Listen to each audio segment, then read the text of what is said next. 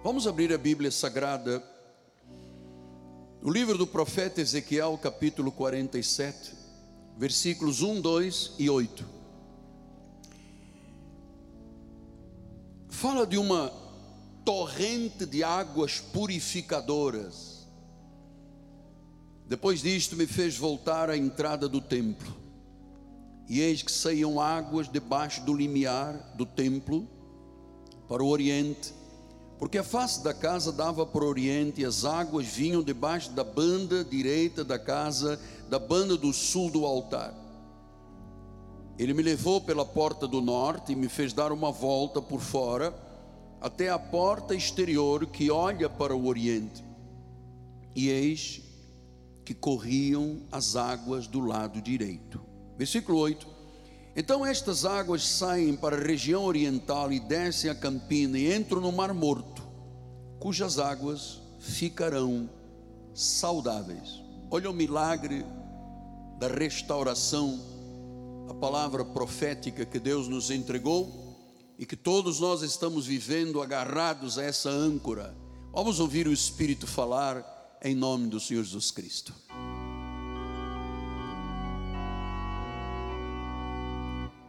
Senhor Jesus, aqui está a tua noiva, a tua igreja, os teus amados. Tu disseste a minha amada, a noiva ataviada de branco, sem ruga, sem manchas, sem defeitos. Uma noiva que está sendo preparada para um só esposo conforme Paulo disse a Coríntios, que é Jesus Cristo. Esta noiva tem um chamado a crescer, Senhor, a amadurecer, a se tornar a cada dia a imagem e a semelhança do Senhor. Por isso, Deus, a igreja precisa de ser pastoreada, precisa de ser ensinada, precisa de ser educada no espírito. E certamente, Deus, tu o fazes com tanto primor, porque tu estás preparando um povo zeloso e de boas obras, o povo da graça de Deus, em nome de Jesus. Fala-nos, Pai. Usa as minhas cordas vocais, a minha mente, o meu coração, a minha vida, para dar expressão a esta palavra viva, que não volta vazia, tem desígnios proféticos para se cumprir em nome de Jesus. E a igreja do Senhor diga amém, amém e amém. Meus amados irmãos, minha família bendita, santos preciosos, aqueles que são propriedade exclusiva de Deus, nação santa, raça eleita, aqueles que foram chamados das trevas para a luz, chamados para proclamar as virtudes do reino. Sim, esta é a igreja de Jesus, são os meus filhinhos na fé. Meus irmãos, desde a passagem do ano, no dia de Réveillon, o Senhor nos entregou uma palavra profética que foi primeiramente passada a Ezequiel como uma palavra restauradora e renovadora e de grande esperança para o povo de Israel que por causa do pecado, por causa de adorarem falsos deuses, ídolos, por terem virado as costas a Deus, foram punidos porque com Deus não se zomba. Deus permite que o templo em Jerusalém tivesse sido destruído, Jerusalém arrasada, e o rei Nabucodonosor pega este povo, especialmente as pessoas mais bem preparadas, e os leva para um cativeiro na Babilônia. Este cativeiro demorou 70 anos. Qual era a esperança que o povo de Deus tinha? Nenhuma. Satanás estava dominando aqueles que prevaricaram diante de Deus. Você sabe, todo pecado traz uma consequência. E lá estava um povo cativado no cativeiro, no exílio, sofrendo, até que Deus abre uma luz no fundo do túnel. Ele usa aquele jovem que havia sido preparado para ser um sacerdote, agora como profeta, e ele fala de um templo, de um altar, de um rio. Esta palavra veio exatamente como resposta ao nosso ministério, porque passamos aí um ano, e agora completaremos em breve um ano, em que parecia que estávamos vivendo o inimaginável. Muita gente sofrendo, angustiada, muitas perdas, muita dor. Parecia um momento apocalíptico, de desesperança, exatamente como o povo de Israel que estava no cativeiro de Nabucodonosor. E Deus disse: Não, eu estou mostrando através do profeta a reconstrução do templo. Portanto, o templo para, para o cristianismo ou para o judaísmo são fundamentais porque é no templo que Deus é adorado. Então Deus fala da restauração do templo, fala da restauração de Israel, Jerusalém, trazendo uma profecia com uma perfeita indicação da obra do Espírito Santo e da obra da graça de Deus. Este rio que nós já temos estudado sobejas vezes, diz que primeiro começou saindo do altar, atravessando o templo, criando barreiras de um lado e do outro, as águas começaram no tornozelo, passaram ao joelho, depois aos lombos, e finalmente uma dimensão tão grande que o profeta diz agora só a nado. E diz que de um lado e do outro da ribanceira havia muitas árvores de fruto cujas folhas serviam de remédio. Olha que palavra profética para o século 21, para o nosso ministério e para todos quantos o Senhor assim tiver como visão. Agora, eu já tenho ensinado que o rio significa a graça do Senhor, significa o mover do Espírito Santo. Tanto que no versículo número 8, diz que essas águas que saíam do altar do templo iam para o lado oriente, iam pelas áreas desérticas, até que chegavam a um lugar sinistro chamado Mar Morto. E este mar tem esse nome de Mar Morto porque lá não há vida. E diz que quando estas águas, quando esta graça de Deus, quando este mover do Espírito Santo chega à vida de uma pessoa, ela pode estar como um mar morto, sem vida e sem esperança. E diz que as águas se tornam saudáveis. Então, meus irmãos, a primeira pergunta é: a profecia nos diz, o ano da restauração de tudo aquilo que o Senhor Deus valoriza. E nós precisamos hoje de dar um passo muito grande. Eu sei que você precisa de apertar o seu cinto de segurança aí no lugar. Tenha paciência de chegar até o final da mensagem, porque pessoas me perguntaram: onde está na Bíblia para nós do novo pacto? Onde estão essas águas? Onde está esse rio? Já que o apóstolo tem ensinado que águas significam a graça de Deus e o mover do Espírito Santo. Então, onde estão essas águas? Onde está o mover do Espírito Santo para a igreja gentílica? Atenção, para a igreja gentílica, que somos nós, que não temos sangue de Israel, não somos herdeiros diretos, somos co-herdeiros. Este rio está nas 14 epístolas de Paulo. Você sabe que as 14 epístolas de Paulo fornecem à igreja o que é pleno e o que é excelente. Fora da graça de Deus, nós temos um sistema judaizante legalista. E eu sei que é um pouco difícil, porque ah, o Evangelho no Brasil tem mais de 170 anos. E a verdade é que a Bíblia não tem sido profundamente estudada na sua exegese, na sua hermenêutica, né? a interpretação e a revelação da palavra. A homilética, a pregação, a defesa da fé, a grande maioria dos lugares tem uma placa dizendo igreja tem sido muito fraca. Parece-me a mim que isto é muito parecido com o que Deus disse em Ageu 1,6. Você se lembra? Ele disse: O que recebe salário, recebe e põe num saquitel furado. Você sabe que a mensagem da lei é como você colocar dinheiro num saquitel furado. Não tem retorno, não tem fruto. Pelo contrário, grande parte dos lugares que se chamam igreja, e nós temos que ter cuidado, nós somos uma igreja, são lugares de grande sofrimento,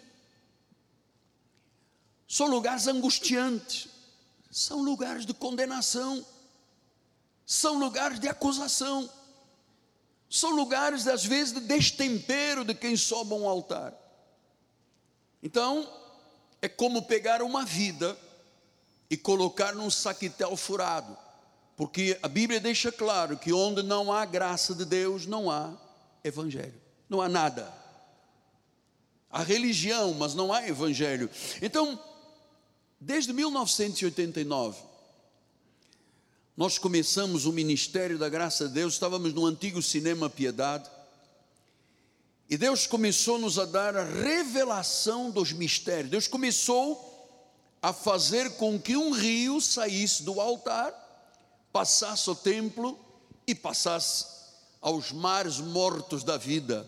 Milhares e milhares de pessoas, desde 1989, têm se curvado diante da graça de Deus, têm reconhecido que só existe um evangelho verdadeiro, que é o da graça de Deus. Passamos a catedral, construímos este mundo aqui sem um gemido, sem um sacrifício, sem uma vigília, sem um jejum. Pastor, então como é que esta igreja opera? Pela fé. A Bíblia diz que nós temos um novo pacto, e este é o novo pacto de confissão, pela fé. E não só o deputado Alexandre andava aqui correndo quando era jovenzinho, mas várias vezes o deputado Antônio participou dos nossos cultos aqui na nossa catedral, quando ainda era bem mais jovem. Então, meus amados, qual é o verdadeiro evangelho? Que águas são estas que tornam a vida saudável? Que águas são estas? A Bíblia diz que existem duas palavras: o evangelho da circuncisão que Deus revelou a Pedro para os judeus, e o evangelho da incircuncisão que Deus revelou a Paulo para nós, gentios, de origem gentílica, que não temos parte no sangue de Israel. Isso diz em Gálatas 2,7. Antes, pelo contrário, quando viram que o evangelho da incircuncisão me fora confiado, como a Pedro da circuncisão. Quer dizer que, na realidade, Paulo está dizendo que existe uma mensagem que precisa da circuncisão no prepúcio aos judeus, e existe uma mensagem da incircuncisão, que não é mais o rabino que faz aquela, aquela purificação no prepúcio do homem, mas agora nós somos circuncidados não por mãos humanas, mas pela palavra, e a circuncisão agora é no coração. É a diferença entre o velho pacto e o novo pacto. Então, este ministério desde 1989 abandonamos totalmente porque são desnecessárias as obras da lei. Lembra o que disse Gálatas 3:10 diz: "Todos quantos, pois, são das obras da lei". Uau! Pastor, o senhor assim complica a minha vida. Todos quantos, pois, são das obras da lei, estão debaixo de maldição. Então, se o evangelho pregado é da circuncisão, que Deus deu a Pedro para os judeus, se a igreja do novo pacto, da nova aliança, vive pelas obras da lei, está debaixo de maldição. É um saquetel furado. É jogar a vida num saquetel furado. Então nós abandonamos a lei. Por quê? Diz o versículo número 11: é evidente que pela lei ninguém é justificado. Pela lei, pelos sacrifícios, jejuns, abluções, batismos, ninguém é justificado diante de Deus, porque o justo, que foi justificado pelo sangue de Cristo, viverá pela fé, não por suor, por sacrifício, por não comer, não, não dormir, pagar o preço, não, diz que é o justo vive pela fé. Então, logo que esta palavra me foi revelada, e eu era um pastor, um pregador, já com um grande número de ovelhas no ministério. Eu comecei a entender que eu passei a desfrutar de um descanso.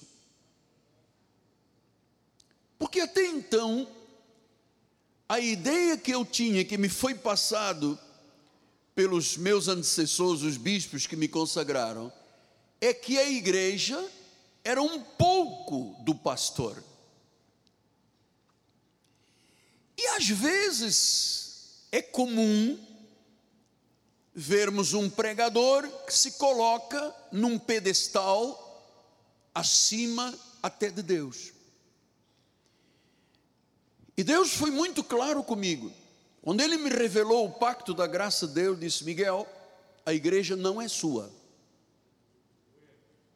o rebanho é meu, eu comprei com meu sangue, eu te dei a oportunidade de seres o bispo e o pastor das minhas ovelhas. Então a igreja não é sua. Segundo lugar, o Senhor disse: para você ter um descanso, acreditar que todas as obras já foram consumadas, você precisa de sair desse pedestal que você se colocou. E eu vou lhe dizer, irmãos, eu estou abrindo o meu coração com a igreja, porque é óbvio que eu estou diante de pessoas que querem crescer na graça, no conhecimento e querem a verdade. Querem a verdade. Eu sei que você não admite mentiras na sua vida. Aliás, nós temos falado isso, eu e minha esposa. É muito difícil alguém de mentira conviver conosco ou com a nossa família, porque nós sabemos como é devastador, ou devastadora uma língua mentirosa ou murmuradora.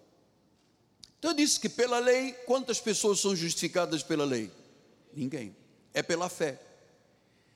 Então, eu entendi que eu tinha que realmente virar pó, coisa nenhuma, e sair do pedestal. Não se esqueça que eu tenho 42 anos de ministério, e lá atrás eu convivi com pessoas que se não se achavam deuses, eram deuses.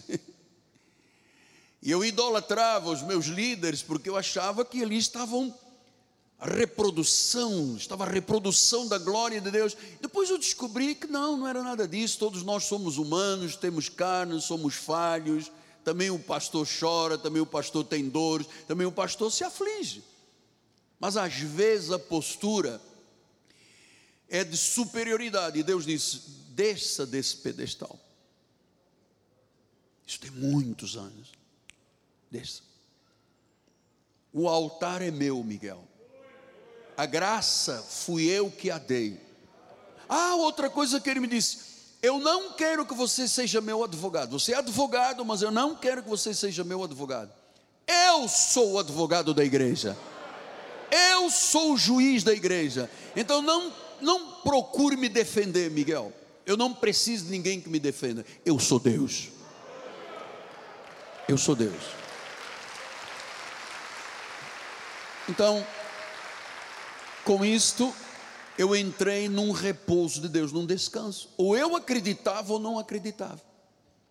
Porque eu já estava cansado de tanto jejum, de tanta vigília. Olha que eu fazia jejuns de semana inteira o cinto dava duas voltas no meu abdômen. Eu vigiliava, nós tínhamos vigílias, sabe, a partir das três da manhã, mas ninguém fica acordado, todo mundo batendo com a cabeça no banco, pensando que aquilo era algo importante para o coração de Deus e que o diabo está na igreja. Oi, se você não jejuar, não fizer vigília, o diabo tem o domínio. Amado, o diabo não tem domínio nenhum. Quando a igreja de Jesus, só tem Jesus Cristo, amado. Só tem Jesus Cristo. Eu entrei num descanso. E você sabe que em Hebreus 4, 1, 2 e 11 ele diz: Temamos, portanto, que sendo nos deixada a promessa de entrar no descanso de Deus, Deus tem uma promessa. As obras estão consumadas desde o princípio. O pacto é perfeito. Eu não tenho que fazer nada a não ser usar a minha fé, a minha confissão. A graça, o pacto da graça de Deus é um pacto de boca. Aquilo que eu creio, eu falo. Aquilo que nós cremos, nós falamos. É com a boca. Então eu disse que há uma promessa de entrar no descanso. Mas a verdade é que parece que alguns de vós, em alguns de vós, esta promessa falhou. Porque o que mais vê, você vê são crentes ansiosos, angustiados, medrontados. Oh, é o fim do mundo, vai acabar a terra, vai acabar o mundo, vai ser uma, uma devastação. Você vê pessoas que não têm descanso, apesar de usarem a Bíblia como seu, sua guia, sua bússola. Não têm descanso. Diz que parece que alguma coisa falhou. E diz o versículo 2: porque também nós, a nós foram anunciadas boas novas, como se deu com eles. Mas a palavra que ouviram não lhes aproveitou, visto não ter sido acompanhado pela fé naqueles que ouviram. Quer dizer que se eu ouvir uma palavra e não acompanhar com fé, não é acompanhar com sacrifícios, com vigílias, com jejuns, com obras da carne. Não, não. Se eu não acompanhar com a fé, não tenho nenhum proveito. A vida num saquetel furado. Tem gente que gastou 50 anos em lugares, chegou ao fim, como um senhor me, que aliás está aqui esta manhã, participou de 18 denominações, em todas as denominações ele teve que se batizar e quando chegou aqui ele estava em pecado. Você vê que as obras da carne não, não, a obra da carne não tem força contra a sensualidade. Essa é que é a verdade que Paulo diz em Colossenses. Então diz: não os aproveitou porque não usaram palavra com fé. E diz o versículo 11: esforcemos-nos. Então diz que nós temos uma promessa de ter descanso. Essa palavra original, anapausis. E diz que eu tenho que me esforçar. Catapausis. Eu tenho que desejar ter esse descanso, acreditar mesmo no que o que Deus diz é verdade. Então há um esforço, porque se nós não nos esforçarmos para entrar nesse descanso, acreditar no que Deus diz, nós vamos cair no mesmo exemplo de desobediência que o povo de Deus teve na travessia do deserto, que demoraria três, quatro meses e demoraram lá 40 anos caíram em desobediência. Ou seja, se eu sou da nova aliança, do novo pacto, se eu sou uma igreja após a ressurreição de Jesus, depois que Paulo lançou os fundamentos, e eu ainda estiver agarrado ao velho pacto, eu estou em desobediência. Isto é dramático, amados. Desobediência.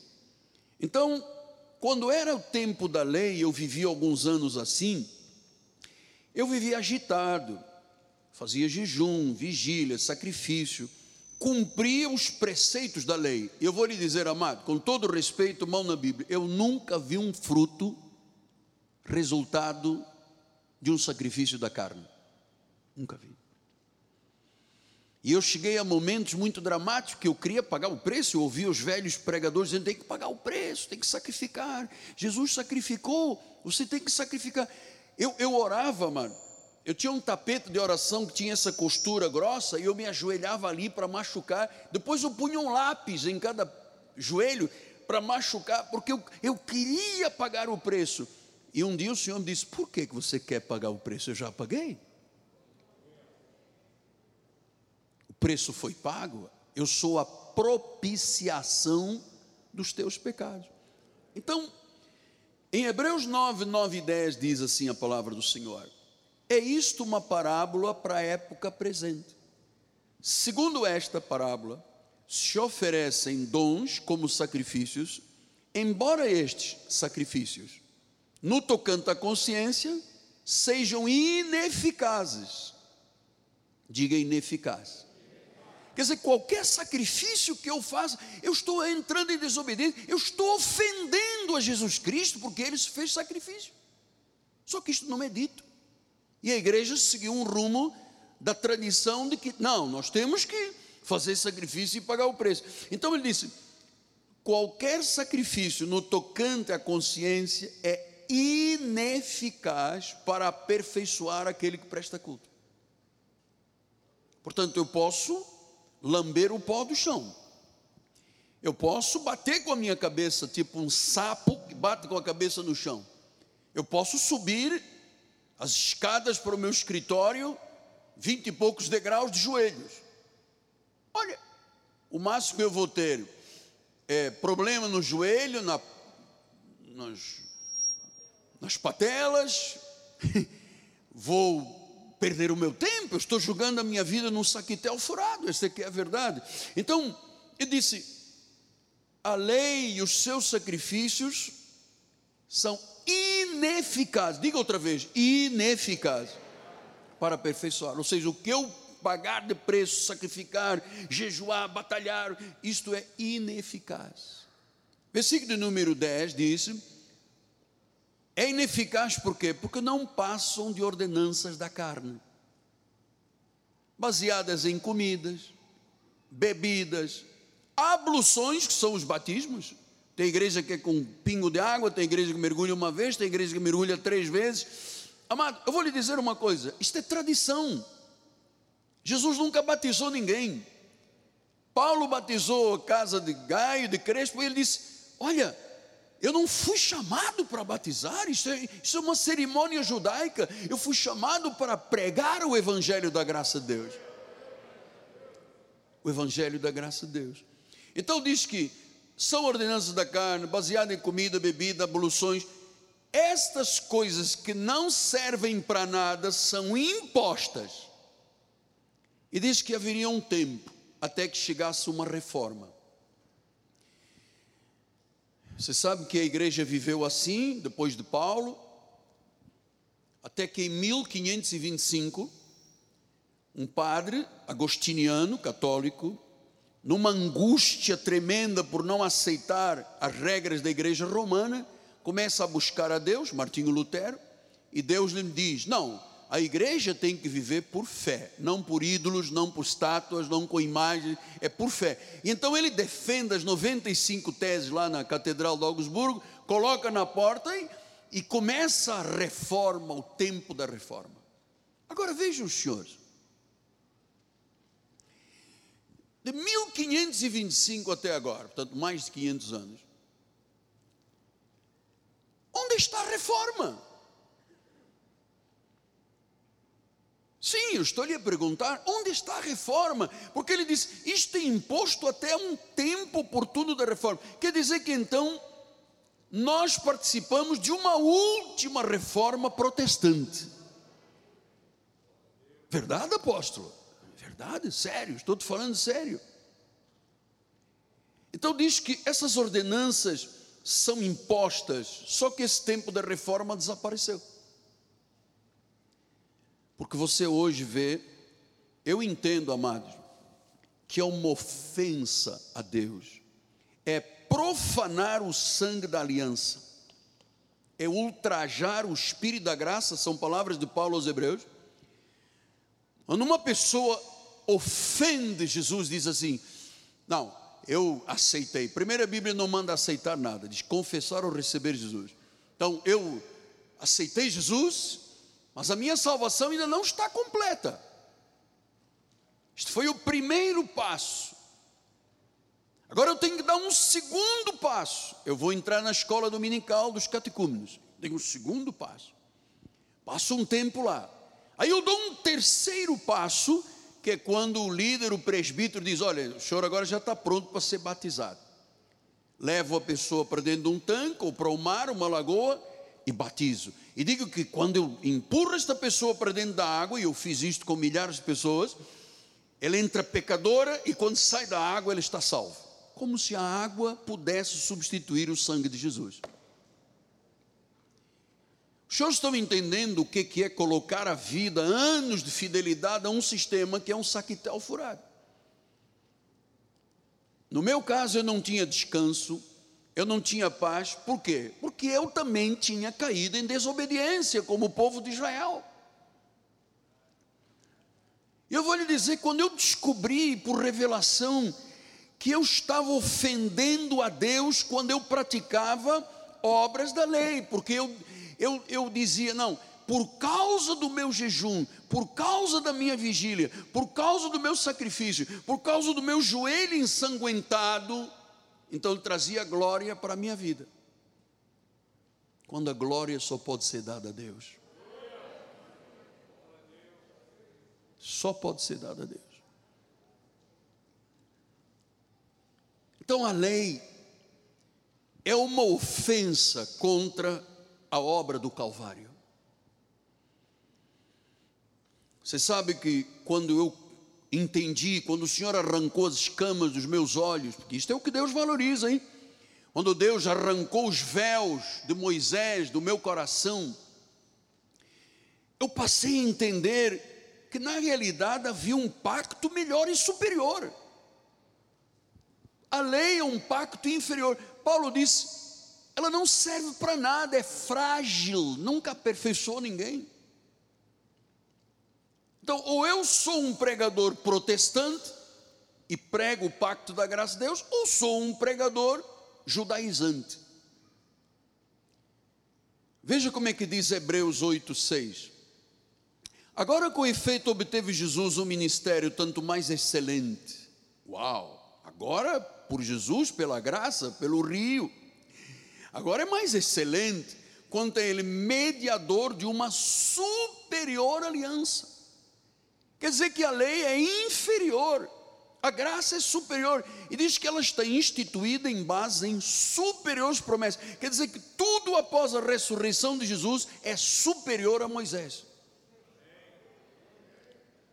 Tanto que quando Paulo, uma vez retornando de uma viagem, os presbíteros interrogaram e disseram: É verdade que você manda apostatar de Moisés? E ele disse: Sim, é verdade.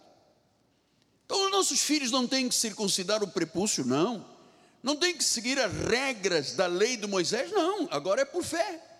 Isso foi para os judeus. Então, esta mescla, se você mistura graça com lei, isto cria uma desgraça de vida, essa é que é a verdade. Então diz que é de melhores e superiores promessas. Versículo 7 diz: Porque se aquela primeira. Você está lendo comigo? Vamos lá, para eu não ficar aqui sozinho se aquela primeira aliança feita com Moisés tivesse sido sem defeito, ah, tinha defeito porque dependia da carne do homem, dependia do sacrifício, jejum, vigília, pagar o preço, abluções. De maneira alguma estaria sendo buscado um lugar para uma segunda. Para que, que Jesus veio morrer, sacrificar, pagar o preço, a paixão, os sacrifícios, os espinhos, a lança, o sangue? Para quê?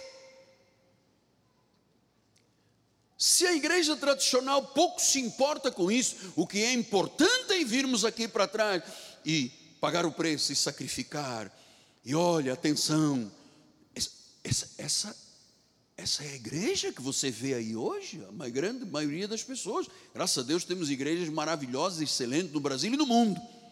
Mas a grande, você sabe, quando eu começo a oferecer um broto de feijão no lugar das chagas de Cristo, para curar, eu estou ofendendo a Deus.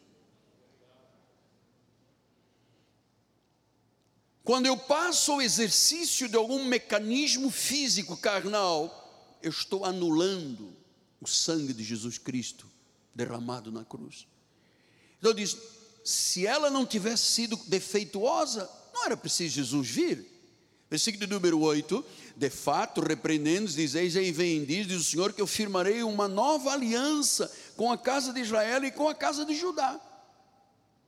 não segundo a aliança que fiz com os seus pais, com Moisés, no dia em que os tomei pela mão para os conduzir fora da terra do Egito. Eles, pois eles não continuaram na minha aliança, e eu não atentei para eles, diz o Senhor. Porque esta é a aliança que firmarei com a casa de Israel. Pastor, o que é esta casa de Israel que Paulo está repetindo? A igreja de Jesus. Depois daqueles dias, diz o Senhor, agora não é mais uma tábua ou pedras com os mandamentos, agora diz, na sua mente eu imprimirei as minhas leis, sobre o seu coração eu inscreverei, eu serei o seu Deus e eles serão o meu povo.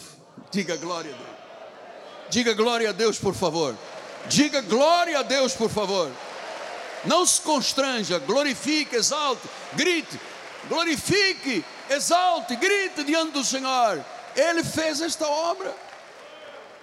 Isso aqui agora eu não tenho mais uma tábua de mandamentos, uma pedra, não. Agora Deus botou aqui dentro e aqui. Ele inscreveu, ele imprimiu. Versículo número 11. Não ensinará jamais cada um ao seu próximo, nem cada um ao seu irmão, dizendo: Conhece o Senhor, todos me conhecerão, desde o menor deles até o maior. Pois, agora, a igreja não entende isto, amado. Para com as suas iniquidades,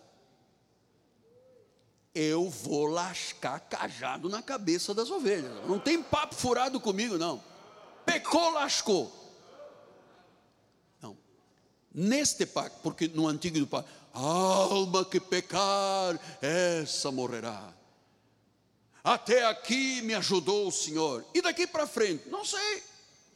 Se é a igreja tradicional que diz, não é o Miguel Ângelo, é a igreja tradicional. Então, oh Deus, até aqui, como é que o irmão está? Oi, até aqui me ajudou o Senhor. E amanhã? E amanhã, só Deus sabe, eu não sei.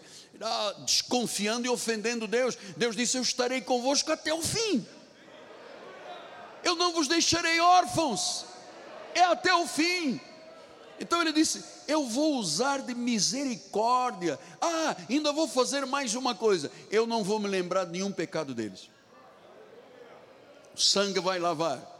Éramos como escarlate, como carmesim, agora somos alvos como. E diz: Não adianta então o pregador chegar e dizer: Oh, pecadores! Aqui não tem nenhum pecador. Fomos pecadores. Fomos justificados pelo sangue de Jesus Cristo fomos santificados, nos tornamos sábios, assim diz a palavra do Senhor. Então, é, você está entendendo, versículo 13? Quando ele diz nova, a nova aliança, o novo pacto, torna antiquada a primeira. A lei para nós é velha, teve prazo de validade. Ora, aquilo que se torna antiquado disse Paulo, a lei de Moisés para nós gentios está envelhecido, está prestes a desaparecer. Olha, ele disse isto aqui há dois mil anos atrás e não desapareceu nada até agora.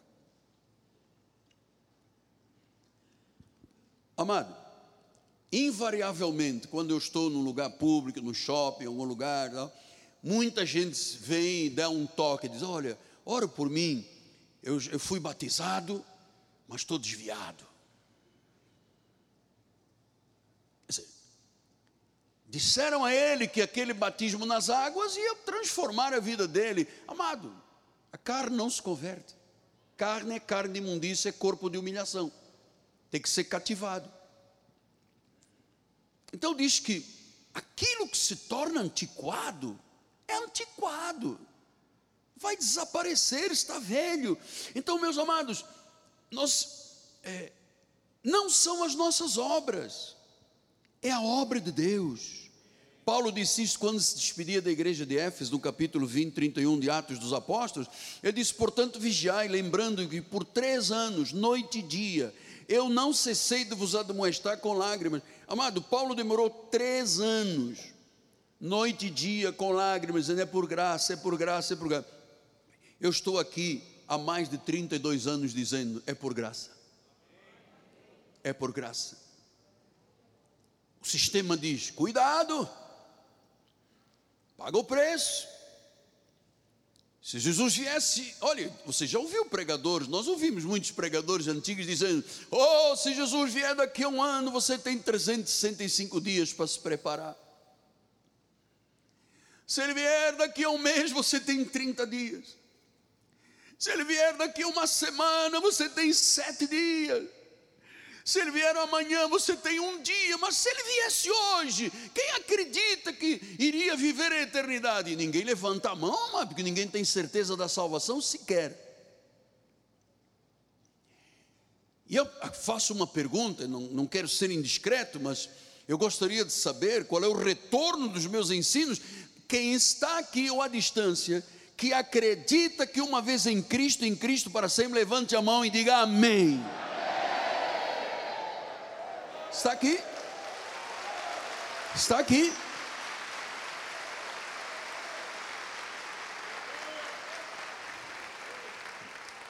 Então, se Jesus vier, você vai ficar. Amado, isso é uma mentira. Por quê? Porque nenhuma ovelha se perderá. Olha, Jesus dá tanto valor a uma como dá a 99. Diz que ele deixa as 99 aqui e vai lá. Vai lá ao campo e diz: Oba, você pensava que eu te deixaria para o inferno? Não, você é minha ovelha. Andas cá, volta para a igreja, garoto. Aqui é o teu lugar. Aqui é o teu lugar. Aqui é o teu aprisco. Então, é, as pessoas costumam me dizer, mas é, o apóstolo Miguel Ângelo prega um, um evangelho muito fácil. É fácil. A lei, a lei é que é fácil, porque você erra, peca, pinta e borda e depois faz um jejum, resolveu. A graça não. Se você pisar, maltratar e profanar o sangue da aliança, Deus disciplina, Deus corrige e Deus açoita. É muito diferente. A graça não é um evangelho fácil. Quem o tornou fácil não fui eu, Miguel Ângelo Ferreira, foi Jesus. Ele disse: Vinde a mim, você que está cansado, sobrecarregado, eu vou te aliviar, não vou dar cajado, peso nas costas, eu vou te aliviar. Tomai sobre vós o meu jugo, o meu jugo é suave e o meu fardo é. Então, quem disse que é fardo leve e suave não fui eu. Pastor, se é pesado, não é evangelho da graça, não é nada.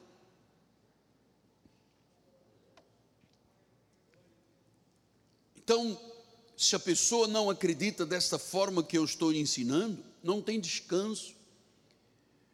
Ah, quer pagar o preço, quer trabalhar, quer justificar-se. Em Romanos 10, 1 a 5, ele diz: Irmãos, a boa vontade do meu coração e minha súplica a Deus a favor deles são para que sejam salvos. Porque eu lhes dou testemunho de que ele está falando das pessoas judaizantes da lei eles têm zelo por Deus, eles têm amor por Deus, mas não têm entendimento. Quer dizer que eu posso amar muito, porque eu acredito que quem faz um jejum, como eu fazia, sete, oito dias ou quatro dias sem dormir, uma vigília, eu, eu acho que a pessoa faz isso com zelo, com amor, só não aguenta. Mas sem entendimento. Meu povo tem sido destruído porque lhe falta conhecimento, entendimento. Versículo número 4, 3. Porque desconhe... ah, desconhecendo a justiça de Deus, procurando estabelecer a sua própria, não se sujeitaram a que vem de Deus. As pessoas não creem que o que Deus fez, fez completo. Quando Jesus disse: Está consumado. João 19, 30 consumato esto. Naquele momento a obra se completou, amar. Pastor, então Deus não está fazendo coisas novas? Não. Tudo já foi feito, mas tudo já foi consumado. Agora ele está manifestando o que ele prometeu na cruz, o que ele prometeu no pacto. Versículo número 4. O fim da lei ah, apóstolo, eu nunca tinha lido esse versículo que o irmão mostra aqui. Por que, que só o irmão está. Não, não, não. Tem muita gente mostrando. O fim da lei é Cristo. Diga comigo. O fim da lei é Cristo. Quer dizer que Cristo pôs fim àquilo que é inútil e fraco, que era a lei. Ele disse: para a justiça de todo aquele que crê. O meu justo viverá por fé, porque crê. Versículo número 5.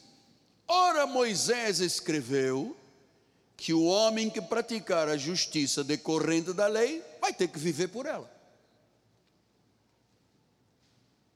Então você está entendendo que só há uma vida de excelência se você conhecer, viver e se aprofundar nesta graça maravilhosa, neste rio que começa no tornozelo, no joelho, no lombo e depois tem que ser anado. Olha o que, que ele diz em 2 Coríntios 3,10. Porque na verdade o que outrora foi glorificado, que foi a lei, lembra quando Moisés desceu o monte, o rosto dele resplandecia, ele tinha que colocar um véu. Disse: outrora, no passado, isso foi glorificado nesse respeito. Agora já não resplandece. A lei não é mais resplandecente. Agora há uma sobre-excelente glória. Pastor, mas o senhor está tirando isso da Bíblia? Estou tirando isso da Bíblia. Uma sobre-excelente glória. Então, sobre-excelente quer dizer que é melhor. A graça de Deus é melhor do que a lei? Sim, é sobre-excelente. Depois diz o versículo número 6: Ele nos habilitou para sermos ministros de Moisés. Quer dizer que Deus me habilitou para eu ser um ministro de uma nova aliança. Diz que não é da letra, porque é do espírito, porque a letra mata, o espírito vivifica. Versículo número 7. Se o ministério da morte, uau! Veja só, Paulo, que lançou os fundamentos à igreja gentílica, como prudente construtor, disse que ninguém, ninguém poderia edificar sobre outro fundamento senão Cristo. Igreja só é de Deus, de Cristo, quando o fundamento é Cristo. Ele disse então: se o ministério da morte Paulo está chamando a lei judaizante de Moisés, das tradições, um ministério de morte. Botou a vida num saquitel furado. Disse: aquele tempo até se revestiu da glória. Os filhos de Israel não poderiam fitar o rosto, a face de Moisés por causa da glória do seu rosto. Mas essa glória era desvanecendo. Apagou versículo número 7. Como não será maior o ministério, a glória do ministério do Espírito? Então diz que a lei é o ministério de morte, a graça é o ministério do Espírito. Versículo número 9. Porque se o ministério da condenação, então Paulo diz que a lei é o ministério de morte e de condenação. A graça é o ministério de vida e diz que em muito maior proporção será glorioso o ministério da justiça. Você está aqui comparando a lei com a graça, uma é morte, outra é condenação. Esta é gloriosa, esta é justiça. Então nós fomos salvos pela graça. Efésios 2,8 diz isto. Vamos lá. Porque pela graça sois salvos mediante a fé. Isso não vem de vós. Isto é um dom de Deus. Pastor, o que é que nós fizemos para ser salvos? Exatamente nada salvação é gratuita. Romanos 3,24 diz: sendo justificados gratuitamente pela sua graça, mediante a redenção que há em Cristo. Portanto, o que justifica e salva é a redenção de Jesus. A redenção de Jesus, gratuitamente.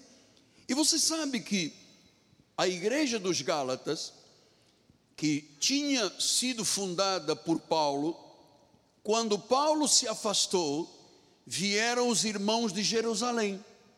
Leia aí Pedro, Tiago, Marcos, os demais que estavam em Jerusalém, começaram a ir às igrejas que Paulo fundava. E olha o que, aconteceu em Gálatas 3. Ó oh, Gálatas insensatos, quem é que vos fascinou a vós outros, ante cujos olhos foi Jesus Cristo exposto como crucificado? Quero apenas saber: você recebeu o Espírito pelas obras da lei ou pela pregação da fé? Pregação da fé. Sois assim, insensatos. Olha só, estou lhe dizendo desde o início: a pessoa não conhece a graça, é uma insensatez, joga a vida num saquitel furado. Você começou no espírito e agora você está se aperfeiçoando na carne. Terá sido em vão que tantas coisas sofreste? Se na verdade foram em vão. Aquele, pois, que vos concede o Espírito e que opera milagres entre vós, porventura o faz pelas obras da lei ou pela pregação da fé? Deus opera porque eu jejuo, vigilio, pago o preço? Ou quando eu exerço a minha fé? Qual é a forma de Deus agir? Pregação da fé, exercício da fé. Agora diz que é, eles começaram no Espírito, começaram bem, começaram na graça e acabaram na carne. Então, por fé, eles estavam perdidos, na realidade estavam perdidos. Era uma igreja que estava fascinada. E veja que em 2 Coríntios é, 4, 6 ele diz: Porque Deus disse: Das trevas resplandecerá a luz, Ele mesmo, Ele mesmo, o Senhor, não o meu livre-arbítrio, Ele mesmo resplandeceu em meu coração para a iluminação do conhecimento da glória na face de Cristo. Ele mesmo tudo que eu sou, tudo que eu tenho, tudo que você é, tudo, foi Ele mesmo que fez, foi Ele mesmo que te deu, foi Ele que te levantou, foi Ele que te disse que você tinha que resplandecer como luz, foi Ele. Então a tradição começa no espírito e termina na carne. Pastor, mas quais foram as influências que levaram o povo a sair de uma obra da graça para a lei, voltar à lei? Foi Pedro, o principal deles foi Pedro. A influência de Pedro com o judaísmo criou um fascínio na igreja de Gálatas. E esta palavra fascínio vem de original grego baskainos. Baskainos quer dizer hipnotizar, embruxar, enfeitiçar e enganar. Então quer dizer que a igreja dos Gálatas, que foi fundada pela graça, estava hipnotizada, estava embruxada, estava enfeitiçada, estava enganada pelas obras da lei de Pedro. É um fascínio. Gálatas 2,14, Paulo disse: Quando, porém, vi que não procediam corretamente, segundo a verdade do Evangelho, eu disse a Cefas, eu disse a Pedro: Pedro, você não vive a verdade do Evangelho. Eu vou dizer, isto custou-me muito para chegar aqui, amado. Hoje somos uma denominação, graças a Deus, nós temos aqui representantes de igrejas maravilhosas, fortes, igrejas que pregam a cruz, o sangue de Jesus. É exatamente isso que nós temos que fazer. Pedro, aquele que a sombra dele, ele punha os enfermos, passava e a sombra curava. Esse mesmo que andou sobre as águas, depois afundou, Jesus o retirou. Esse começou a hipnotizar, a embruxar. Olha, amado, isto é sério. Ele disse: Olha, você não procede corretamente segundo a verdade do Evangelho. Quer dizer que o Evangelho tem uma verdade. Sem a graça não há verdade. E Pedro, Paulo disse a Pedro, na presença de todos: Se você é judeu já está vivendo como um gentio e não como judeu, por que, que você obriga os gentios a viverem como judeus? Então, o que se passa é exatamente tudo o que eu disse desde o início da mensagem chega ao ponto fulcral. As igrejas obrigam o povo gentio a viver como um judeu. Sacrifício, é óleo, é sal, é corrente, é sexta-feira. É como um judeu, amado. Como judeu. Diz que Pedro, cara, Pedro não vivia a verdade, até agora não vivia a verdade, até ser repreendido por Paulo, ele não vivia a verdade, vivia hipnotizando, embruxando as pessoas com a lei, o sacrifício, a ablução, aquelas coisas da carne que não aperfeiçoam ninguém. Pedro não vivia corretamente, não procedia, não. E depois no versículo 11 ele diz: Quando, porém, Cefas, Pedro, chegou a Antioquia, foi o lugar onde primeiramente os do caminho foram chamados de cristãos, diz que Paulo resistiu-lhe face a face. Paulo confrontou as mentiras da lei, porque Pedro se tornou o quê? Repreensível. Uau! Diz que Paulo, face a face, na presença de todo mundo, diz: Você não vive a verdade do Evangelho, você é repreensível, você é um judeu, vive como gentio, obrigas os gentios a viverem como judeus. Então, amado, Pedro não vivia a verdade. Ah, e a Igreja Católica diz que ele foi o primeiro Papa. Foi o primeiro Papa, negou Cristo, mentiu, cortou a orelha do soldado, foi contra a verdade de Deus. Esse poderia ser Papa da onda, mano. O fundamento da igreja é Jesus. A rocha da minha salvação se chama Jesus. Eu quero lá saber de Pedro como Papa, mano. Quando Paulo repreendeu face a face, bronca na cara dele, está na chincha. Olha só, você não vive o evangelho corretamente, Pedro. Você fica enfeitiçando as pessoas, fica hipnotizando as pessoas. Pessoas acham, porque eu jejuei 40 dias. Não, Jesus jejuou, jejuou 40, eu vou jejuar 41 para ser melhor do que Jesus. Isto é, isto é um hipnotismo. Não é culto racional, é hipnotismo. Então não é por obras da lei, as obras da lei criam um bascainos, criam um fascínio. Agora, você pode imaginar que por um tempo, por um tempo, deixa de ser claro, né? Por um tempo, os doze apóstolos, chefiados por Pedro, foram inimigos da graça de Deus.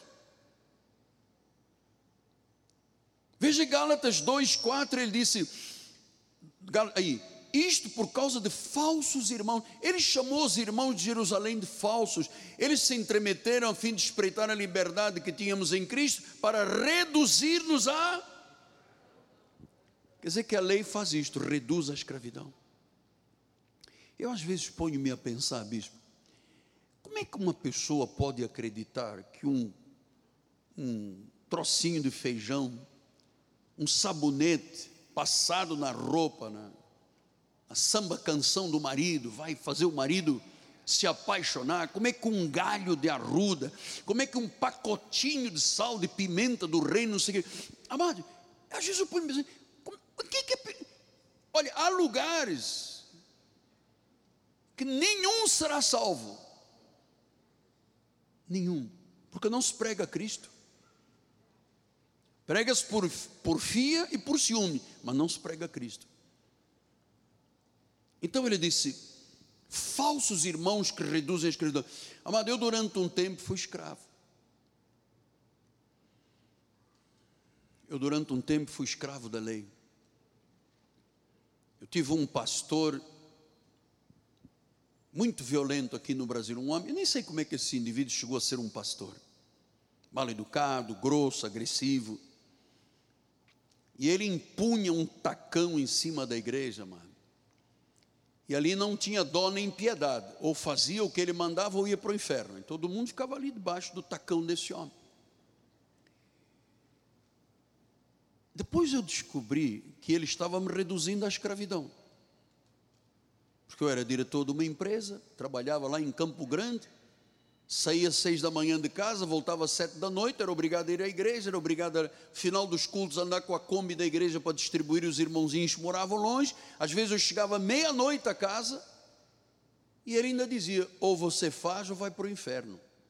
Quem me abençoar é abençoado, quem me amaldiçoar é amaldiçoado. E ele criou uma estrutura que reduziu um grupo grande a escravos, amado.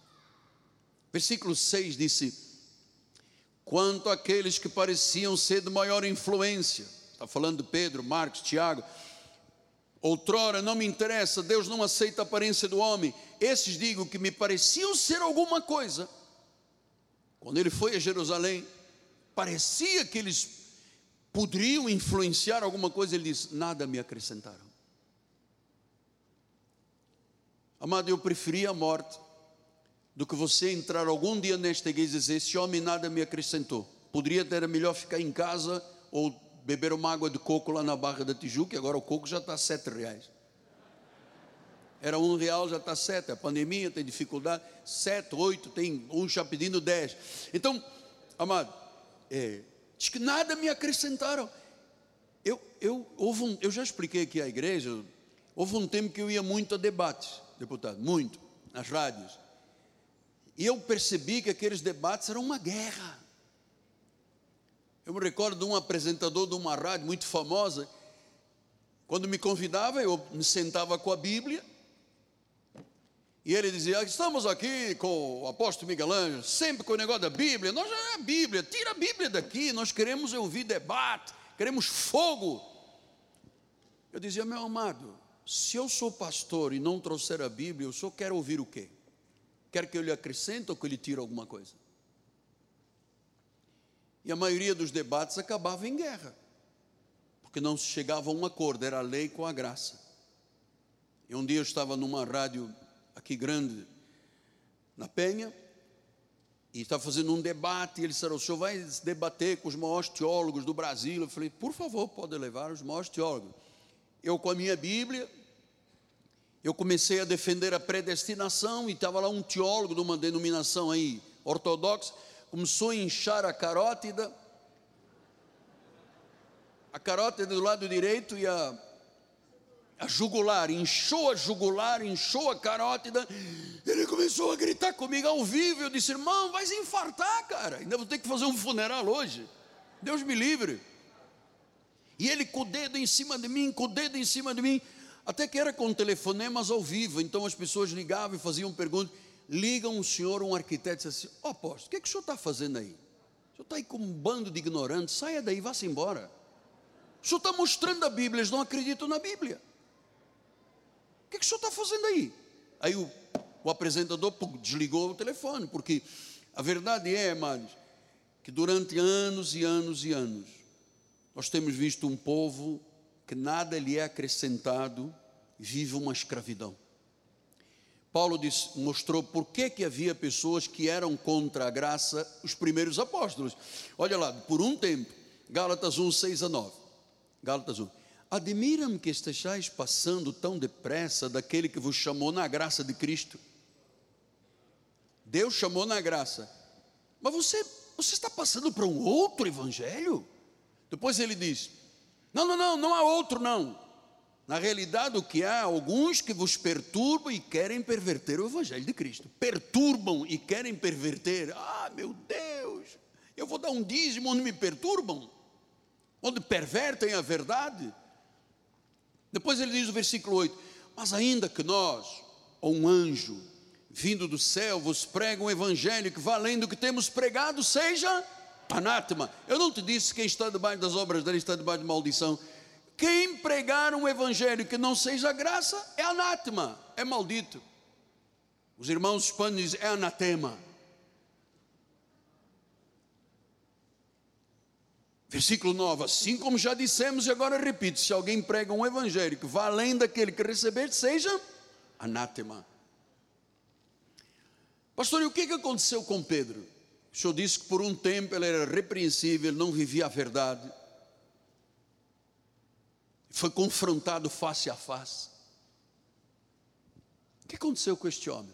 Você sabe que naquele momento em que Paulo repreendeu, poderia ter havido uma cisão da igreja evangélica naquele tempo? Pedro para um lado, se arrebentou todo, Paulo para o outro.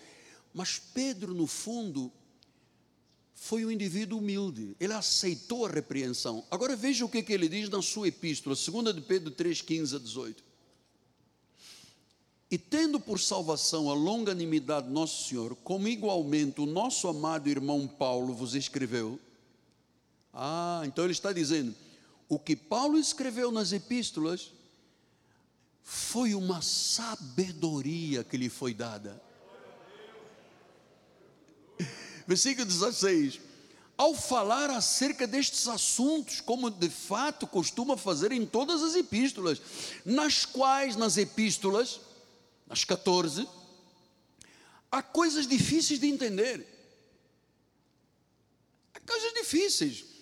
Como é que o pecado não tem domínio sobre nós? Não estamos debaixo da lei, estamos debaixo da graça. Fui predestinado, Deus me conheceu desde antes da fundação do mundo. Isto é difícil. Mas Paulo, Pedro diz: Mas na realidade, os ignorantes e instáveis é que deturpam o que o Paulo diz, como também deturpam as demais escrituras para destruição. Quer dizer que aqueles pregadores, apóstolos, com Pedro na frente, na realidade eram ignorantes. E agora ele começa a dizer: não, o que Paulo disse pode ser difícil, mas na realidade ele tem sabedoria, isso foi sabedoria de Deus, ele está certo. Veja a humildade dele, hein? Ele está certo. Versículo 17: Vós, pois amados, prevenidos como estáis de antemão, acautelai-vos. Não suceda que arrastados pelo erro desses insubordinados, então agora Pedro, humildemente, depois de levar uma repreensão, reconhece que os outros que eram contra a graça, que deturpavam, eram anátemas. Agora Pedro diz: eles são os insubordinados. Cuidado para você não descair da própria firmeza. Versículo 18: Antes, crescei na graça, no conhecimento do nosso Senhor e Salvador Jesus Cristo. A Ele a glória tanto agora como no dia eterno. Então agora Pedro está dizendo: vamos crescer na graça, vamos crescer no conhecimento.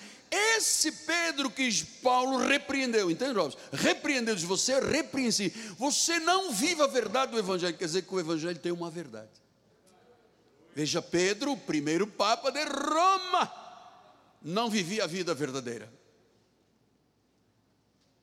Irmão Leonel Rich, estás entendendo isso que o Espírito está falando? Estás a entender? Então, é assim, Pedro não vivia a verdade. Os outros, Tiago, o Marcos, os pregadores todos de Jerusalém, nada acrescentavam, reduziam o povo à escravidão.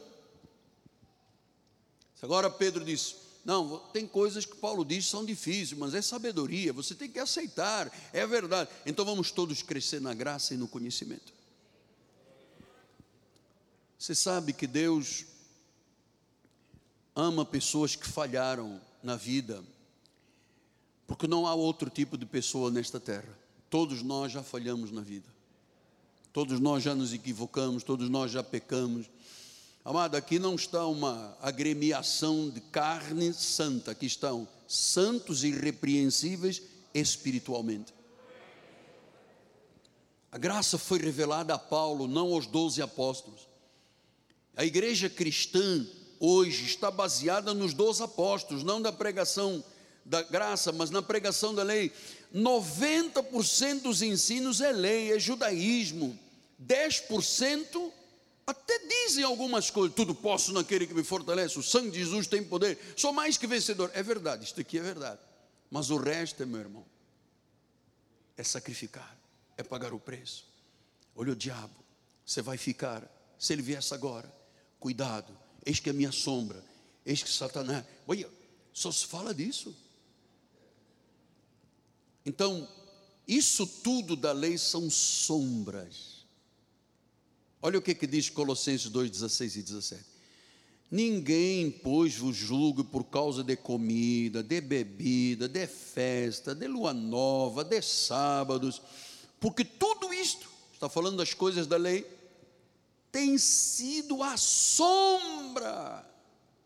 Nós não vivemos de sombra, nós vivemos de substância.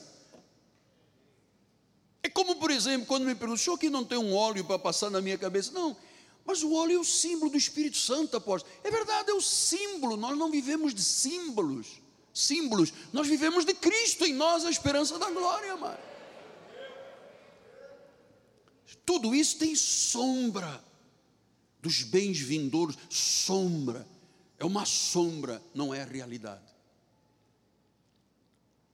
Então nós temos mantido uma linha de conduta, e nós temos aqui pessoas que me conhecem há 40 anos, 42 anos, sabem. Eu não caio à esquerda, não caio à direita. Eu vivo no repouso, eu me sustento no repouso de Deus, eu há muitos anos não faço uma obra da carne. Você nunca me viu dizer, irmão, vamos ficar aqui no cantinho quatro dias sem comer, só falando aleluia, aleluia, aleluia, ver se Deus abre o jogo conosco. Não faço isso. Eu não, eu, amado, eu não quero ser um dia chamado de repreensível.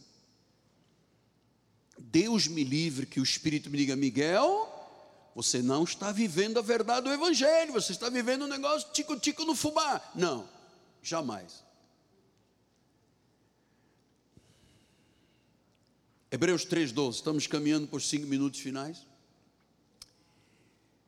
Ninguém disse aleluia, então vou terminar mais rápido.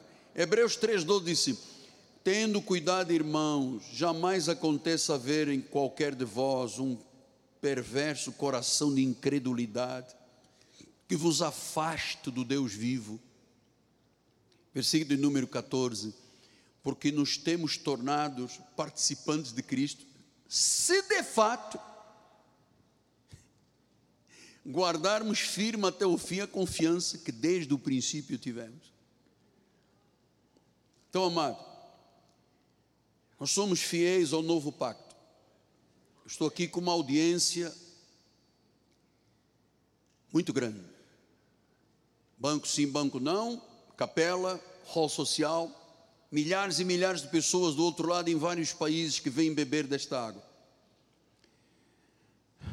E eu queria terminar lhe dizendo: eu estou no repouso de Deus há muitos anos, porque eu acho, acho não, eu creio que Deus não pode falhar. Deus não é homem para mentir, não é filho do homem para prometer e não cumprir. O que Deus diz é verdade, eu não tenho que defender Deus, Ele é Deus, Ele é Senhor, Ele é Kyrios, Ele é o cabeça. Tudo foi feito por Ele e para Ele. Ele tem o querer, Ele tem o realizar, Ele começou a boa obra, Ele vai terminar.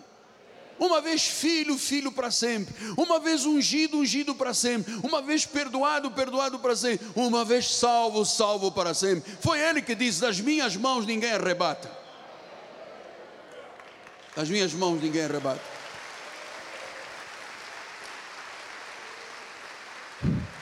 Sabe, irmãos, filhos na fé, quando se conhecem as sombras, se dá muito mais valor ao sol da justiça. Eu vivi muitos anos nas sombras, em desobediência, acreditando que eu tinha que jejuar, pagar o preço, que a obra de Deus não estava completa, eu é que tinha que completar. Imagina, pedestal, amado pedestal. Isso é o pastor pedestal, tá lá em cima de sapato alto, daqueles de 18 centímetros, como usa a bispa, aquele sapato grande. Aí Deus disse: Fala, baixa, baixa, sai. Você é pó. Você é pó. Você não é coisa nenhuma. Não diga às pessoas para olharem para você, diga para olharem para mim, que sou Cristo.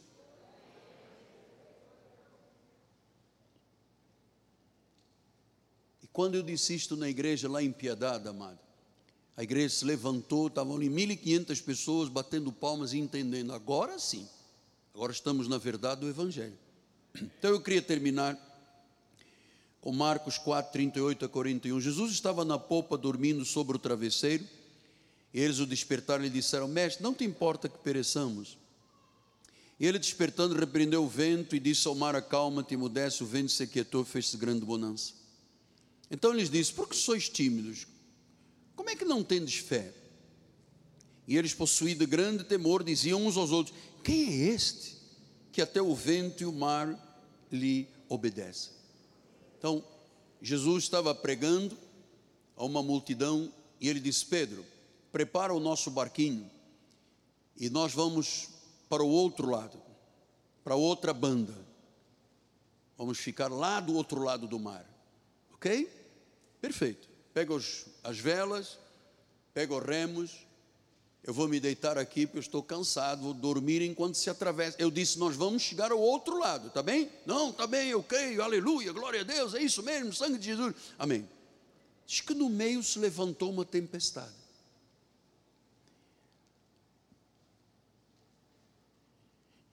Pedro com os demais fizeram um coro. Aleluia, aleluia, aleluia. Não te importa que pereçamos. O baixo, não te importa que pereçamos. O barítono, não te importa que pereçamos. Aleluia, aleluia, aleluia. O coro tentando repreender Jesus.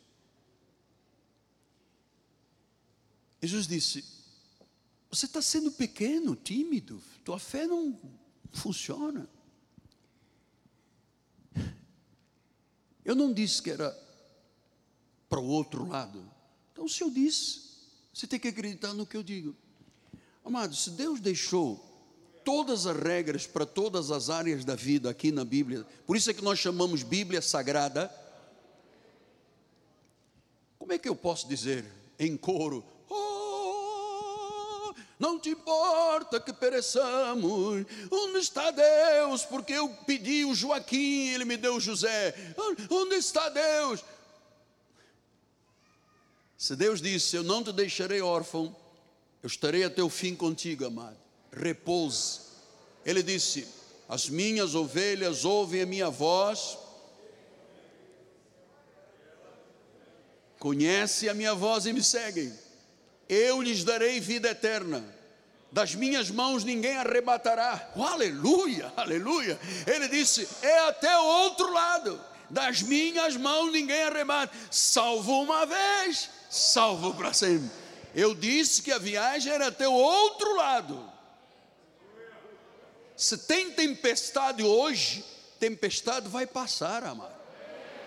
Se tem pandemia hoje, pandemia vai passar, amado se tem crise econômica, política, isso, aquilo, vai passar, amado. É Deus que está no controle.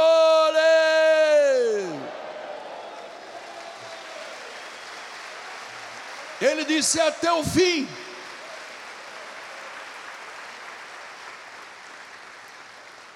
Então, quando se conhecem sombras, você dá muito valor ao sol da justiça.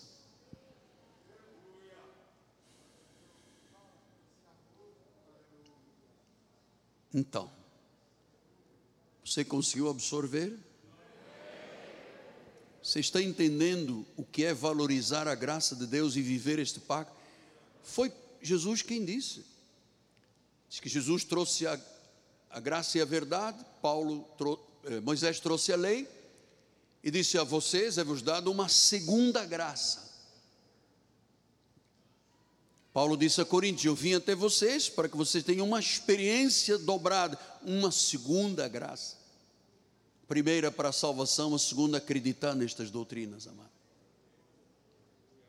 Acreditar nestas doutrinas. Você viverá o Evangelho de forma correta. A verdade. Nunca ofenderás o Espírito Santo se seguires a verdade de Deus. Pai amado e bendito, eu te dou graças, Pai, porque durante esta hora e meia de ensinamento, tu foste semeando sementes na terra fértil do coração dos teus eleitos, e essas sementes já estão frutificando já estão frutificando. Ninguém sairá daqui como entrou. Ninguém.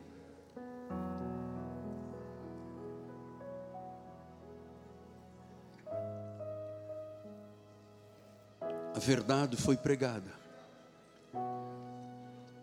A palavra não volta vazia.